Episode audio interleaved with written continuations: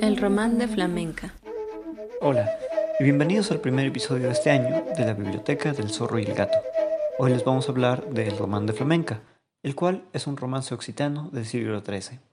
La historia trata de Flamenca, la bella esposa del caballero Archibald, quien por celos la recluye en una torre dejándola salir solo para ir a misa y a tomar baños medicinales. No obstante, un joven caballero llamado Guillermo, tras enamorarse de ella, hará todo lo posible para poder conocerla y estar juntos. Debido a que es una obra anónima, esta vez iremos directo a los fragmentos. No me ocultéis vuestra voluntad, sino decidme, ¿no será satisfactorio para todos por igual si Dios me brinda una buena oportunidad? Desde hace ya mucho tiempo he deseado fervientemente que Flamenca encuentre en Don Archibald a su pareja, y desde entonces hoy ha llegado el día en el que él la requiere y la pretende. Mediante su anillo señorial me manda decir que él tomará a Flamenca por esposa, si yo consiento en ello. Sería un gran acto de orgullo por mi parte si me negara. Por otro lado, el rey me hace saber que si a mí me place, tomará a mi hija por esposa, y que no la abandonará por otra. Pero me parecería muy deplorable que Flamenca se convirtiera en esclava. Prefiero que sea señora de un castillo, y verla una vez por semana, o una vez al mes, o al menos una vez al año, a que sea coronada reina y que ya no la vea nunca más. Nunca un padre sufriría tanto por su hija como yo lo haría, en caso de que la perdiese para siempre. No obstante, dadme vuestra opinión. Señor, responden ellos, ya que tanto os place, no debéis disimular vuestros sentimientos por don Archibald, pues mejor caballero no puede ceñir espada desde que el mundo es mundo y su corazón está libre de toda mala costumbre. El corazón y amor nos lo dicen. Si vos lo necesitarais, don Archibald os sería de mayor socorro que el rey esclavo o el rey de Hungría. Pero hablad de ello con Nuestra Señora y preguntadle también a Flamenca, pues es de tal manera de ser que su preferencia sabe atenerse a lo que es juicioso y razonable. Ahora todos nosotros vamos a salir y os esperaremos fuera del palacio.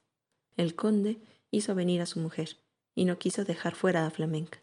Las dos han llegado a la habitación y se han sentado a su lado. Señora, dijo él, es menester que tomemos consejo, si podemos. Creo que ya os habéis oído que mi bella hija que aquí está puede tomar al mismo rey por marido. Un gran honor nos dispensa, os lo aseguro, ya que por esposa se digna tomarla. Señor, respondió ella, que una daga me mate, si yo consiento en ello o fuera esa mi voluntad. Mucho me estremezco de lo que me decís, ¿Querríais, pues, que yo enviara lejos a la criatura que más quiero en el mundo? A don Archibald nada lo retuvo. Llegó tres días antes del plazo. Fue gentilmente acogido y honrado y aclamado por todos como bello señor. Mucho y gran honor ha conquistado, pero desde el momento en que pudo ver a Flamenca, el cuerpo y el corazón se le han inflamado con un fuego amoroso, rociado de una dulzura tan suave, que en el interior del cuerpo está encerrado todo el fuego, y por fuerza no se percibe ninguna traza del calor que sufre en el interior del cuerpo, pues por dentro arde y por fuera tiembla, y por ello no parece ni semeja que su mal sea el calor. No obstante, su mal sería mortal si no tuviera tan pronta medicina, pero él la encontró, buena y auténtica, pues no fue nada amarga de tomar, sino que fue tan dulce e inmaculada que en el mundo no hay un hombre tan sano que no deseara tener los pies y las manos completamente impedidos para siempre, a condición de que en un solo día fuera curado con tan genuina medicina. Don Archibald mucho se conmueve, tanto lo subyuga el sentimiento del amor, gran pena le acoge y con gran martirio la espera hasta el domingo. Ya le hubiera gustado tener un abad o un clérigo que allí mismo le diera el remedio el viernes o el sábado. Si pudiera obtener tal indulgencia por compra o por demanda, no pediría ningún crédito para el pago. Al día siguiente de Pentecostés, la corte se reúne en la bella, rica y opulenta Namur. Nunca nadie vio una feria como aquella. El domingo, temprano, don Archibald, que no dormía desde hacía tres días, ya se había vestido y calzado. Cuando el conde entró en su habitación, el conde lo saludó, del, de parte de Flamenca, y él respondió, Querido señor, que Dios os dé un gozo tal como el mío, cuando vos habéis mencionado a Flamenca. Levantaos de aquí y venid, pues, a verla allí en su habitación, Encontraréis almizcle y ámbar en cantidad, y otras joyas que ella os puede regalar. Señor, Si allí queréis llevarme, desde que nací, nunca a ningún otro lugar. He ido de tan buen agrado. El conde lo coge por la mano y se va con él hacia la habitación y se lo presenta a Flamenca. Ella no puso cara de malhumorada, pero sí se mostró un poco tímida. El conde dijo, He aquí a vuestra esposa, don Archibald. Por favor, tomadla. Señor, si ella no se opone, nunca acepte nada de tan buen agrado. Entonces la doncella sonrió y dijo, Señor, dijo ella a su padre, bien parece que me tenéis en vuestro poder, pues tan ligeramente me entregáis, pero ya que os place, en ello consiento. De este consiento, don Archibald tuvo tal alegría y tanto el plugo que no pudo evitar cogerle la mano a Flamenca y estrechársela. Luego ellos se van. Don Archibald sabe bien a quién deja su corazón, pues ya no lo lleva consigo. Sin dejar de mirarla, se va hacia la puerta. Desde allí se despide con un guiño de la mirada. A Flamenca su orgullo no le impidió ponerle buena cara y suavemente le dice, Adiós os encomiendo. Cinco obispos y diez abades estaban vestidos y ataviados, y los esperaban en el monasterio. A don Archibald le molestó que hubiera una celebración tan larga.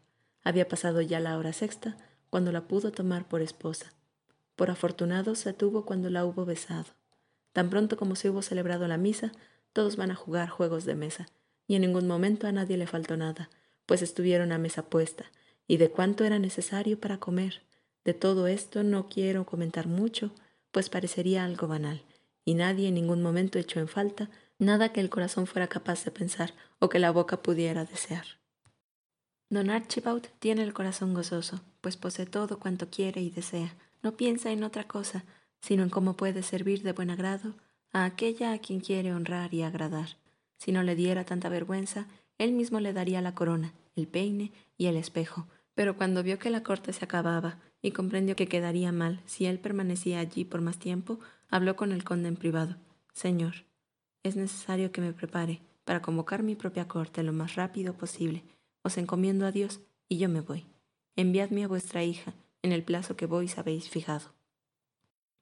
Una vez que hubo dispuesto los preparativos, el rey llegó con su magnífica corte, trayendo consigo a Flamenca. Su séquito era tan numeroso que una nutrida columna se extendía a lo largo de seis o siete leguas. Cuando todos hubieron oído la misa, el rey cogió a Flamenca y sale con ella del monasterio. Detrás de él bien van tres mil caballeros con sus damas. Todos juntos llegan al palacio, donde el banquete ya estaba preparado. Bien les han servido a su entera satisfacción. No obstante, había más de quinientos que solo miran y contemplan a Flamenca, y cuanto más dirigen su pensamiento hacia su semblante y su proceder, y su belleza, que continuamente se acentúa, más se la comen con los ojos y ayunan con la boca, y que Dios la condene si a ella le agrada. Pero si alguno pudiera conseguir que se le ocurriera una sola palabra para dirigirse a ella, poco le importaría si luego ayunara. Dios no escatimó nada cuando la creó, tan gentil. Cada vez gusta más y es más deseada por cuantos la ven y oyen. Desde el momento en que las otras damas alaban su belleza, bien podéis creer que es hermosa, ya que en todo el mundo no hay ni tres mujeres sobre las que las demás se pongan de acuerdo en alabar toda su belleza. Antes bien, dicen, mejor conocemos nosotras la belleza de la mujer que vos. Vosotros, los hombres, estáis satisfechos solo con que la dama os agrade y que os hable y os acoja con gentileza. Flamenca no se queja de ello, ni tiene por qué quejarse, porque a ella no la quieren criticar por ningún motivo, pues no hay de qué, y por ninguna otra razón se abstienen de ello, pues si hubieran encontrado el más mínimo motivo para ello, estad seguros de que no se habrían privado. Aquel día el rey llevaba armas, y os aseguro que no hubo tres que mejor las llevaran que él. Una manga de no sé quién llevaba atada a la punta de su lanza. La reina no ponía cara de que le pareciera mal, pero bien sabe que no lleva la manga por presumir, sino que es signo de amor correspondido. Por lo bajo, dijo que si se enteraba de dónde la había conseguido el rey, lo pagaría muy caro toda mujer, excepto una. Su corazón le dice que es flamenca la que le ha dado la manga. Aquella vez la reina no pensó justamente, pero envía a buscar a don Archibald para preguntárselo. La reina no se distrae, al contrario, estaba dolida y enfadada, y dijo, Don Archibald, querido amigo, ¿no actúa el rey como un necio cuando, ante mi presencia, lleva una prenda de amor? En verdad os digo, según mi opinión, que demasiado me ha faltado el respeto, y al mismo tiempo a vos.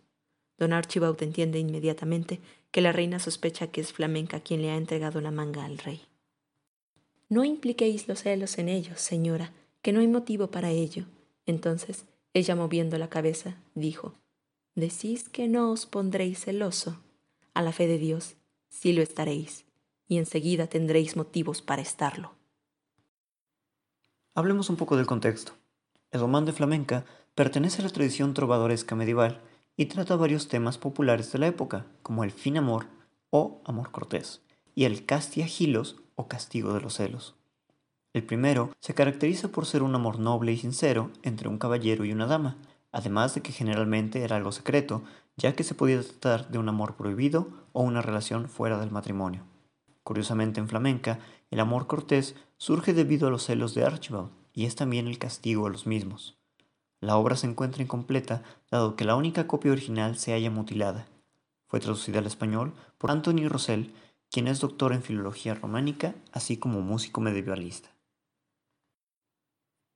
¿Y qué opina de esta obra, señorita Gato?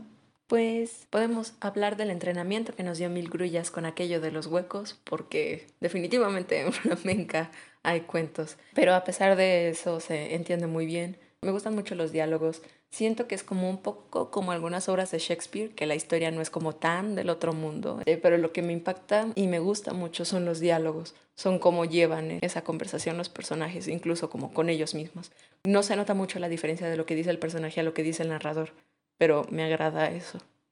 Bueno, resulta interesante el mencionar el tema del amor en esta obra porque, bueno, el amor es tratado mucho en la Edad Media, tienen una concepción un tanto distinta, existen muchos tratados sobre el amor, los cuales posteriormente también van a dar pie a las concepciones que se tienen durante el Renacimiento.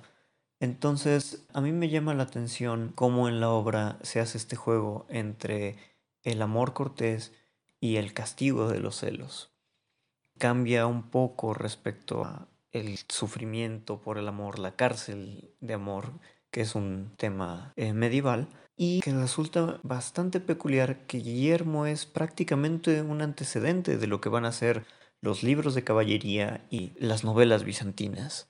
El hecho de que cuando logra encontrarse con flamenca y las cosas resultan mejor para ambos, Guillermo debe de hacerse de un nombre y ese nombre se hace a través de diferentes hazañas. Entonces, a partir de ese punto, eh, se trata ya de una cuestión de lo que es en las novelas bizantinas el peregrinar para alcanzar el amor de la amada. Ahora, por otra parte, aquí, al igual que en otros textos eh, antiguos, pues aparece la alegoría del amor. Amor como tal se le presenta a Guillermo y es lo que hace que él conozca a Flamenca porque nunca se encontró con ella, no había tenido contacto con ella hasta que en un sueño es el primer encuentro de ambos. Es muy curioso porque no conoce a Flamenca en persona sino hasta mucho tiempo después de ese primer sueño. Y es una escena muy, muy color de rosa en el román porque la conoce en misa y solo ve sus ojos y sus manos. Porque, spoiler alert, Archibald enloquece totalmente de celos a tal punto de que cuando Flamenca va a misa manda a hacerle una pequeña cabina y ella se sienta ahí, nadie la puede observar, nadie se puede acercar a ella porque alrededor de ella están sus damas y solamente abre la puerta de la cabina para comunar. Entonces en ese momento es cuando Guillermo la ve y solo ve su rostro y sus manos. Y con eso él tiene más que suficiente para decir que está locamente enamorado de ella y que es ella, su gran amor. No diría su amor imposible, su gran amor. También vale la pena hablar de Archibald porque en la obra él empieza como un gran enamorado. Las cosas empiezan bien entre los dos. Y es por culpa del comentario de la reina que hace que se degrade. Y la degradación, como lo describen, es algo muy peculiar y es común del medievo, porque cuando se sufría una tragedia o cuando alguien estaba en luto, por dar un ejemplo, lo que hacían los caballeros, al menos en las obras medievales, incluso los reyes, era que se descuidaban por completo, se dejaban crecer la barba, los cabellos, las uñas. Dejaban de bañarse. Dejaban de bañarse, se volvía la muestra del decaimiento, pero ese decaimiento físico era un reflejo de las emociones. Incluso en el román eh, describen que Archibald, además de que sufre toda esta metamorfosis, también descuida sus propios deberes como caballero y dentro de la corte que él recientemente había formado. Pero curiosamente no deja de procurar las necesidades de, flamenca. claro, siempre y cuando éstas no rompan con su encierro. Bueno, y también como un fun fact, datos que nadie pidió, pero aquí les vamos a entregar. A partir del siglo XIX, que es cuando encuentran el manuscrito y empieza el trabajo de traducción, se ha vuelto un libro muy popular, una historia muy popular en España, a tal punto de que la cantante de trap, Rosalía, sí, escuchó a Rosalía, no me juzguen, se inspiró en el román de flamenca para hacer su primer disco de estudio, El Mal Querer. Entonces, pues básicamente cada una de las canciones habla de la historia, o sea, malamente engloba todo. Hay una canción de los celos de Archibald, habla una canción de el amor de Archibald, hay una canción que habla sobre Guillermo, que habla sobre flamenca. Si tienen la oportunidad de escuchar el disco y luego leer el libro, o al revés, sí van a encontrar como varias similitudes. El disco tiene un final diferente porque uno de esos fragmentos que le falta al manuscrito es el final. Definitivamente es una obra que les recomendamos leer y quizá como otro pequeño detalle es que si bien se supone que es un romance, eh, dado que estaba escrito en lengua occitana, al ser traducido al español se lee un poco más como si fuera una novela, entonces se pierde un poco el hecho de que estuviese escrita en verso. Pero aún así la ventaja es que hoy en día se puede conseguir relativamente fácil. Sí, no es una de esas pequeñas joyas ocultas que solo puedes encontrar en la librería del viejo que posee el ermitaño de la montaña de sabe Dios dónde. ya pueden encontrarlo en internet. Y bueno, eso es todo de nuestra parte. Esperamos hayan disfrutado este primer episodio. Esperamos hayan disfrutado las épocas decembrinas. Estamos muy entusiasmados por lo que viene en el 2021 y esperamos que nos acompañen en todo este viaje. Les recordamos que ya tenemos un Instagram, pueden seguirnos en arroba biblio-zorrogato, ahí vamos a estar subiendo varias cosillas, esperamos que ahí nos manden sugerencias, etc, etc, etc. Esperamos sus comentarios y nos vemos en el próximo programa. Hasta luego. Bye bye.